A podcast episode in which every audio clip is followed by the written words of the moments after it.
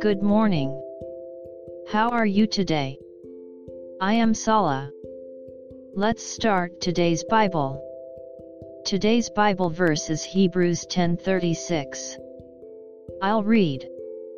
For you have need of endurance, so that after you have done the will of God, you may receive the promise Amen. Endurance is to bear and be patient. It takes time. People may speak ill of you. You may not be accepted by society. You can also make many mistakes. Still, you spend time, continue, and move forward. The power is given by our faith in God. May you walk with patient endurance today as well. God bless you. See you next week.